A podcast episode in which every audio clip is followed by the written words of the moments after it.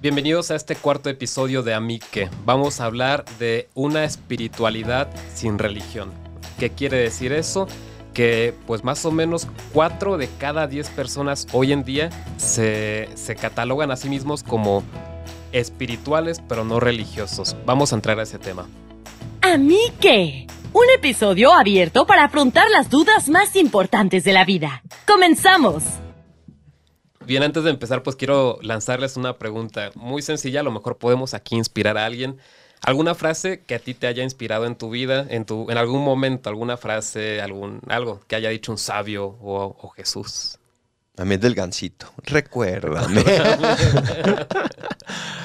a mí una que me dijo un director espiritual que Dios no te va a pedir nada que no puedas hacer. y, y, además de aquello que te pide, te va a dar las gracias para hacerlo. ¿no? Sí, yo hace poco estaba hablando también con, con unas mamás allí en el colegio donde trabajo y les comenté que hace tiempo había unas pulseritas que tenían WWJD. What would Jesus do? ¿Qué haría Jesús? Y ah, como que se les abrieron los ojos y creo que van a regalar pulseritas en, en la escuela. Pero es muy bonito porque cuando ves la pulsera te preguntas esto que estoy haciendo, ¿cómo lo haría Jesús? ¿O qué haría Jesús? O si lo haría Jesús. Sí lo haría Jesús, efectivamente. Muy bien, entonces entrando en este tema, espiritualidad y religión o espiritualidad sin religión, vamos a comenzar pues por definir los términos, además de que comenzamos poniendo el cronómetro, ¿verdad? De, de 23 minutos. Eh, ¿Qué quiere decir la palabra espiritualidad? Para mí espiritualidad es la manera en que afrontas todo. Tu espíritu es no, podemos, estamos acostumbrados a una visión como cartesiana de dividir cuerpo y espíritu, mm. sin embargo, somos una sola cosa. Entonces, la espiritualidad es lo que da sentido a toda mi vida, es, es cómo hago las cosas, es a cómo me refiero a las cosas, cómo pienso sobre ellas, qué visión tengo y a fin de cuentas, cuál es el sentido de todo. Yo creo que la espiritualidad, la esencia de la espiritualidad está ahí. ¿Cuál es el sentido de todo? ¿Hacia dónde voy? ¿Por qué estoy haciendo esto? ¿Por qué mi vida vale y no, o por qué tal vez entre comillas no vale, ¿no? O sea, de quién soy, de dónde vengo y a dónde voy. También creo que es un aspecto de cuidar tu espíritu, ¿no? Como decía el padre, somos cuerpo y alma y a veces como que nos centramos bastante en el cuerpo, ¿no? Hace poco fuimos, nos llevaron a esquiar en, en lancha en, en una presa, ¿no? Y ahí tu cuerpo está completamente metido en ese momento. Quizás el espíritu un poco menos, pero ahí está el espíritu, ¿no? Y hay otros momentos en que el espíritu está más presente, ¿no? Como cuando estás estudiando, cuando estás rezando, como que tu contacto con, con, tu alma, por así decirlo, es más real y más, más fuerte. Entonces esa espiritualidad es como entrar más en ese lado, por, porque, bueno, o sea, ese lado espiritual, para decirlo, eh, de tu vida. Sí, de hecho, eso que mencionó, el, el vivir como el ahora es un punto muy importante para la espiritualidad hay como muchas veces vamos a entrar en el tema, ¿no? Pero hay confrontación espiritualidad contra religión. Y muchos creen que la religión, y a la que más atacan casualmente es a la cristiana, dicen, te dicen que te olvides del hoy y pienses nada más en el cielo. Entonces, pues cuando te lo ponen así, que de eso no trata el cristianismo, pues nada, pues prefiero más bien enfocarme en el hoy y ayudar a la gente hoy y no en el futuro, ¿no? Sino hoy. pues hay que poner todo en una balanza y encontrar el punto central. Eso es espiritualidad. Eh, dicen que viene de, bueno, viene de la palabra espíritus, obviamente de nuestro espíritu. Ponen como sinónimos o significado conciencia, ser, esencia, o incluso dicen que significa divinidad. digo, Dios es un espíritu, ¿no? Pero ese es el punto más o menos eh, de la espiritualidad, tomar conciencia, conciencia del hoy, conciencia de la hora. ¿Qué significa la religión? La religión es un conjunto de tradiciones, de pensamientos, de normas para relacionarnos con Dios de una manera justa. O sea, darle a Dios lo que, lo que es de Dios. Y la religión, en concreto, por ejemplo, la católica, pues tiene ciertas maneras de relacionarse con Dios, ciertas maneras de, de pensar sobre Él. Entonces, entrar en ese sistema, por decir algo, un sistema que, no significa una máquina, sino sistema en cuanto sistema de ideas, ¿no? En cuanto, en cuanto campo de, ideas, campo espiritual, este campo de tradición, de historia que tenemos detrás. Eso es para mí una religión que me ayuda a relacionarme con Dios de una manera justa, de acuerdo a lo que le corresponde a Él y lo que yo necesito también. Y creo yo que un error es ver la religión de manera extrínseca, ¿no? Como algo que está fuera de mí Según yo, la religión es algo más, eh, o sea, tú eres parte de una religión ¿no? y eres parte viva. Y la religión está viva, no es algo, no es solamente, eh, o sea, el, el papel, no esos dogmas, esas reglas, sino que es vivir todo eso, ¿no? Y lo vives solo en el día a día, pero también con una comunidad, ¿no? Con esa, con esa iglesia, con esa religión. Sí, pero también está después, no sé si lo va a tocar el Padre Israel, pero está el término iglesia. No es lo mismo una iglesia que una religión. ¿no? Una iglesia es, es como ese conjunto de, de personas que se reúnen en una asamblea, eclesia, para darle culto a Dios, ¿no? Pero también forman parte, o está estructurada también en base a una religión. Entonces aquí podemos ir mezclando un montón de términos que pueden parecer Sí. confusos, pero lo esencial es eso. O sea, yo tengo, mi espíritu tiene necesidad de darle culto a Dios y de darle su lugar a Dios. ¿Y cómo lo hago? Pues aquí está la pregunta. Sí. Esto de una espiritualidad sin religión, como que surgió, e- es, algo relativamente nuevo, ¿no? Viene también aquí, por ejemplo, esto de, de la nueva era, el New Age, salió más o menos, que se hizo fuerte hace unos 60, 70 años. ¿Por qué surgió? Sabemos que los años 60 fueron unos años muy difíciles de todo, todo tipo de revoluciones, ¿verdad? Incluso de guerras. Eh, ¿Por qué surgió esta división entre religión y espiritualidad? ¿Por qué se, se separaron? ¿Por qué se divorciaron? Yo creo que otra vez es somos hijos de esta filosofía cartesiana y queremos dividir todo, ¿no? Ideas claras y distintas. Tengo que dividirlo todo y por lo tanto una cosa no va con la otra, etcétera, etcétera. Y, y terminamos fraccionando tanto nuestra vida que, que deja de ser una vida, ¿no? Y se convierte como en maneras de actuar, en maneras de comportarse, ¿no? Entonces yo, ¿por qué se separa iglesia, perdón, espiritualidad y religión? Pues por ese afán de dividirlo, ¿no? Y también por ese afán como de de un individualismo, el de, donde yo soy el que dice cómo debo de hacer las cosas, cómo debe pensar las cosas, y se nos olvida que formamos parte de una comunidad, no, no solamente la iglesia, sino la comunidad del ser humano, ¿no? donde todos juntos venimos de un mismo lugar, estamos en el mismo lugar y vamos a un mismo lugar. Y también por otro lado, pues desde ese individualismo, pues esa rebeldía a lo que la iglesia enseñaba. Entonces quiero decir, también estaba esa frase, ¿no? Iglesias, eh, iglesia no, Cristo sí, o Cristo sí, iglesia no, que también es otra vez, otra es esa, esa manera de ver cartesiana de querer dividirlo todo. Y al yo querer imponer mi yo, mi individualismo, pues termino yo centrándome en mi espíritu y yo pienso que eso es espiritualidad, ¿no? Sí desde un punto de vista en cuanto es mi espíritu, no desde un punto de vista en cuanto a ese conjunto de maneras, de, tradición, de, regalos que hemos recibido a lo largo de tantos años para relacionarnos con Dios. Yo también creo que, pues sí, una parte de esa individualidad, esa exaltación de la libertad, ¿no? Yo, voy a creer lo que quiero, yo voy a hacer mi vida como quiera. Y también creo que es una respuesta a ese materialismo, ¿no? Que quizás antes pensábamos que las ciencias iban a responder absolutamente todo al inicio del siglo XIX. Y de repente vamos viendo poco a poco que las ciencias pues no te dan todas las respuestas y mucho menos las respuestas importantes de tu vida. Entonces sí tienes, pues todos tenemos ese espíritu que está buscando y anhelando algo. De cierta forma, pues ves la religión y dices, no, pues es algo, pues sí, extrínseco, que me quieren poner reglas, quizás de manera muy negativa por la historia, por, por tu propia experiencia, pero tu espíritu te, te lo está pidiendo, ¿no? Entonces creo de cierta forma es una respuesta, quizás no la mejor respuesta, pero es una respuesta a este anhelo del corazón del hombre que quiere vivir en plenitud, ¿no? Y ha visto que la materia no lo llena.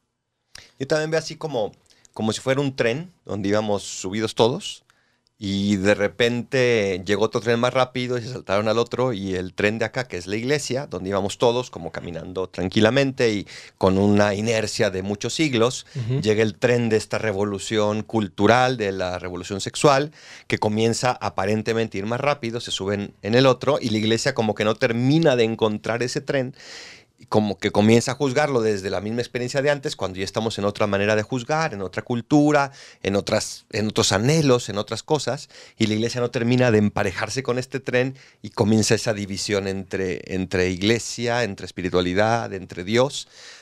Y creo que una de las grandes respuestas es lo que ya hemos hablado muchas veces aquí, la teología del cuerpo. ¿no? Juan Pablo II, precisamente en esos años, comienza ya a pensar la teología del cuerpo, comienza a estudiar la sexualidad, comienza ya a meterse a, a ver cómo el hombre es espíritu, espíritu encarnado, que necesita o que a través de su cuerpo precisamente está expresando su espíritu. Entonces, es maravilloso cómo, si bien no logramos ponernos al día enseguida, cómo la iglesia está yendo hacia allá para manifestarnos cómo nuestro espíritu, claro que está ahí, y que nuestro cuerpo nos habla de nuestro espíritu. Y por eso la sexualidad, por haber tocado ese tema de la, revolución, tiene que ir también a la par de, esta espiritualidad. Sí, no nada más hacer el énfasis que pues fue la época de los hippies, ¿no? Y te proponían eh, buenos objetivos, como decir, pues vivir en paz, vivir en amor, en, amor con la naturaleza, son cosas que todos levantamos la mano y decimos, yo quiero ser parte de eso, ¿no? Pero el camino o, los medios que pusieron no siempre fueron los mejores. Mencionaron bastante ahorita el individualismo y yo quiero poner una imagen, ¿no? Escuchaba, dice, imagínate que todos estamos subiendo la montaña, la montaña de la vida, si quieres decirlo así, y cada uno va por su camino y subimos y a lo mejor yo, Israel, iba subiendo por mi camino y decía, seguramente este es el camino correcto. Pero cuando llego arriba y me asomo y le doy la vuelta a, la cima, pues ya veo que cada quien subió por su camino y todos llegamos al mismo lugar. Entonces, a quienes comparan las religiones o la espiritualidad contra religión, diciendo, pues el que quiera subir por la izquierda, por la religión, que suba, y el que quiera por la derecha, por la espiritualidad, o por el centro, por el budismo, o atrás por el ateísmo, pues todo, todo es lo mismo. ¿Ustedes qué creen? ¿Todo es lo mismo? No, no todo es lo mismo. Pero eh, sin duda alguna todas las religiones tienen algo de verdad, ¿no? Eh, y ayudan al hombre de cierta forma a encontrar una manera de, de, expresar ese culto, como decíamos al inicio, a Dios. Pero como hablábamos en otro podcast, hablábamos de la verdad, ¿no? Y si tenemos todas estas religiones, también podríamos decir que tiene que haber una que sea la verdad, el que tenga la verdad absoluta. Em, obviamente las otras tienen un poco, tienen un poco de verdad, y es, válido, es justo, pero, pero si ponemos como que en juicio de tela a, las religiones, pues yo me imaginaría que tiene que haber una que sea la verdadera religión. Pero yo creo que eso es precisamente lo que le choca a, nuestra generación de hoy en día, que, que alguien más venga y me diga por dónde o me diga cuál es la religión, cuál es el camino. Nos cuesta aceptar que, usando la misma comparación, que pues hay alguien que ya subió a la montaña eh, y que es el guía y te va llevando, ¿no? Y que en este caso, cuando hablamos de Dios, que Dios es una persona, pues si Él quiere, Él nos puede revelar su camino, ¿no? Y eso a mucha gente no le gusta. Por el, individualismo que decíamos, cada uno quiere hacer su camino, que yo creo que es necesario, ¿no? pero no quiere decir que vas a rechazar todo lo demás. Por ejemplo, porque pone mucho, la religión, usted habló de exteriorización, ¿no? Que la, religión viene de afuera, Y así lo percibe la gente. Cambio dicen, en cambio, todo lo que es la espiritualidad viene de dentro. No, pues si me lo pintas así, yo voy a decir, ah, yo prefiero lo de adentro. ¿La religión necesariamente tiene que ser de afuera o cómo es este proceso? Pero dice San Agustín, ¿verdad? Ese santo tan inquieto. Yo te buscaba afuera y tú estabas dentro. Entonces, obviamente, cuando uno entra en una religión, cuando entra a formar parte también de una iglesia, pues claro que hay cosas que hay que cumplir hacia afuera, ¿no? Pero si no hay una correspondencia con lo que viene desde dentro, como dice el mismo Jesucristo, ¿verdad? Lo de fuera no mancha el corazón, lo que mancha el corazón es lo que viene de dentro. Pero lo de fuera, en este caso, nos está enseñando por dónde ir, pero no nos está llevando por un único camino, ¿no? Digo, aquí vivimos 10 padres y todos somos súper distintos, ¿verdad? Y cada uno tiene, algunos tienen unos gustos muy locos como los videojuegos así raros y, esas cosas. Y otros tienen otras maneras de ser y otras maneras de expresarse y, uno le va a la Necaxa y otro le vamos a los buenos como las chivas, pero pero cada uno tiene su, manera de ser, incluso dentro de la misma oración, pues cada uno va encontrando la manera en que, en que ora, la manera en que se relaciona con Dios. Así como yo, por ejemplo, yo me relaciono distinto con el Padre Juan Carlos que con el Padre Israel, porque son dos personas distintas, y ustedes también conmigo, y distintamente, ¿no?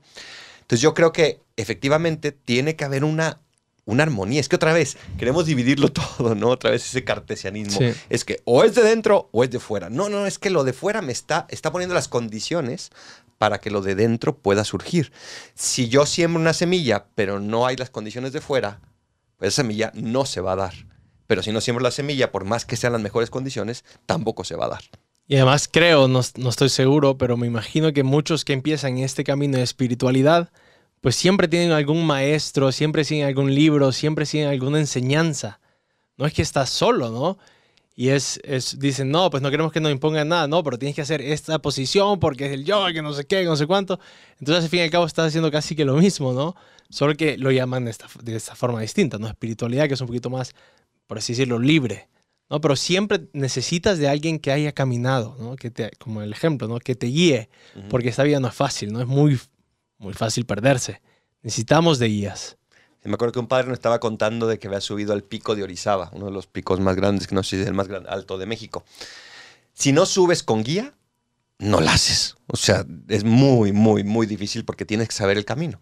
No, pero es que me está mostrando el camino y como, pues, pues es que No- me dejas hacer. ¿no? Claro, no me dejas hacer. Yo quiero Sí. subir por aquí. Es que si subes por ahí te vas a hundir porque hay una barranca. No, pero a mí me gusta por ahí, a mí me late por ahí, yo siento que por ahí. Pues no, necesitas subir por ahí.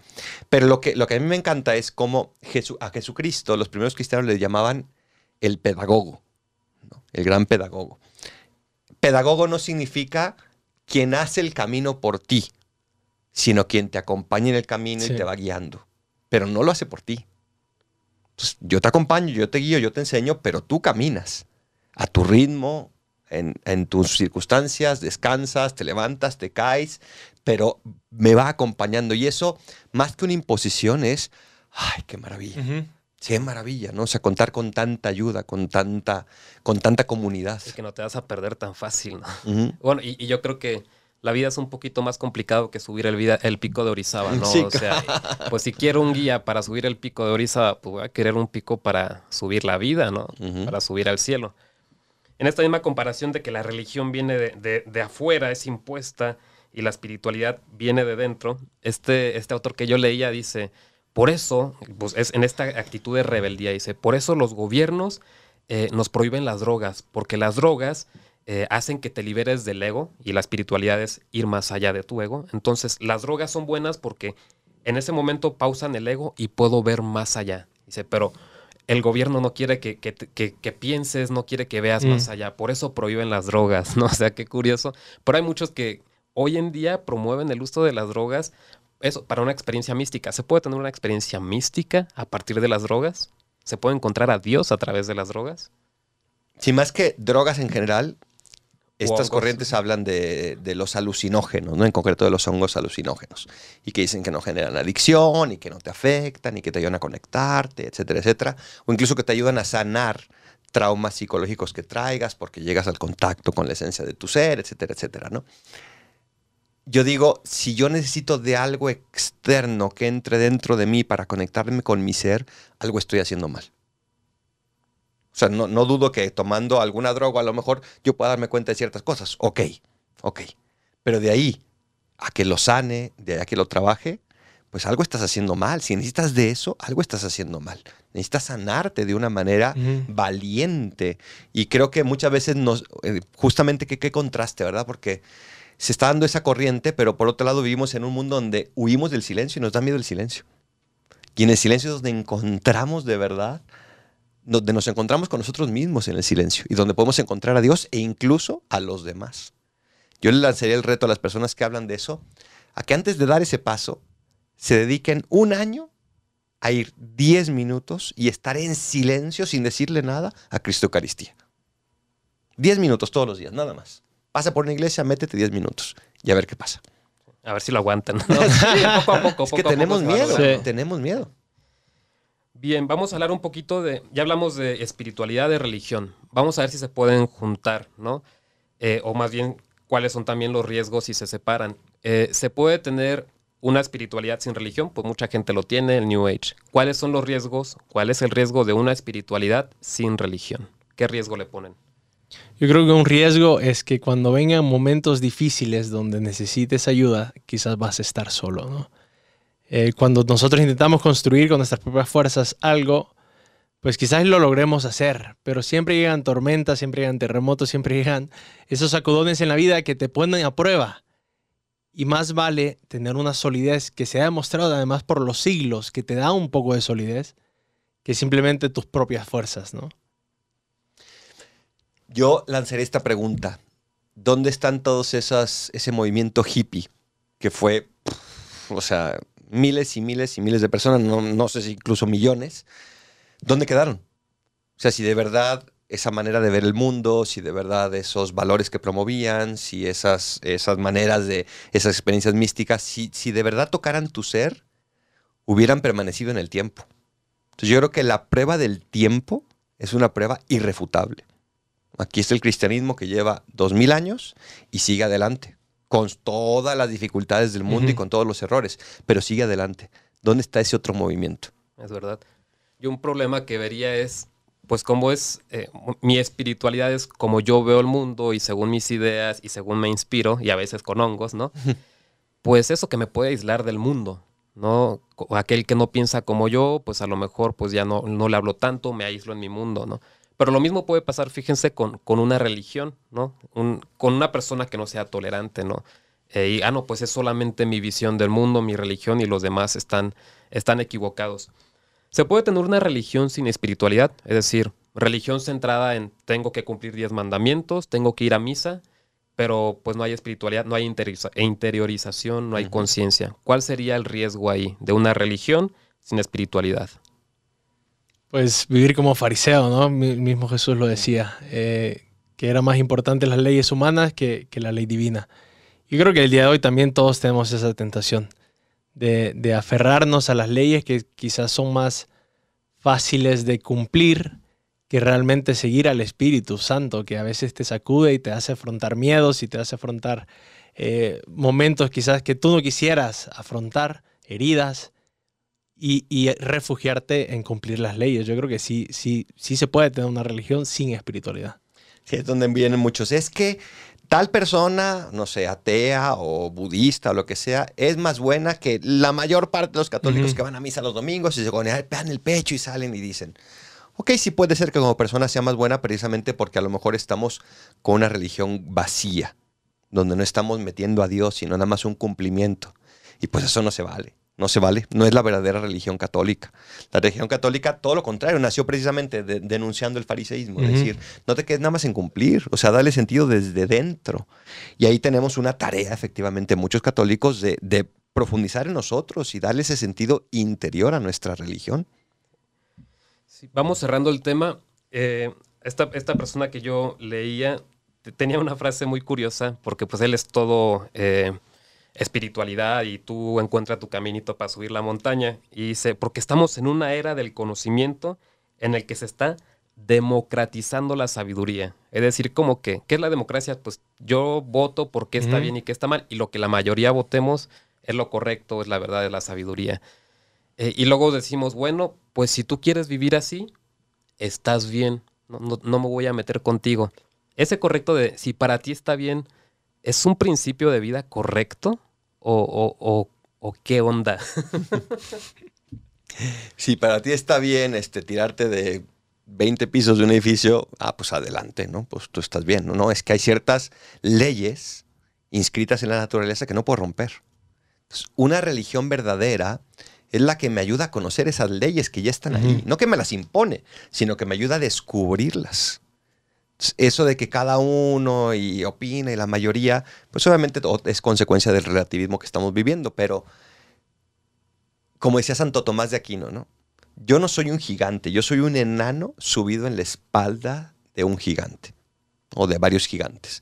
Entonces, es- nos estamos, estamos desechando toda la sabiduría que tenemos de atrás, ¿no? ¿Y quién es el que está pagándola? Pues nosotros mismos. Estamos perdiendo ese regalo. Hay una comparación que hacen en todo esto de las religiones. Dicen, imagínense que llega un elefante por primera vez, entra caminando a una aldea de ciegos, probablemente lo han escuchado. Ujú. Entonces nadie sabe qué es esa cosa y, este, y llaman a los sabios, a los eruditos, ¿no? Y lo meten como pueden al elefante a un lugar y van acercando a los sabios. Y el primero se acerca y toca una pata y dice, esto parece, es un árbol, es un árbol. Ah, ok. Y traen al siguiente y él toca más la panza.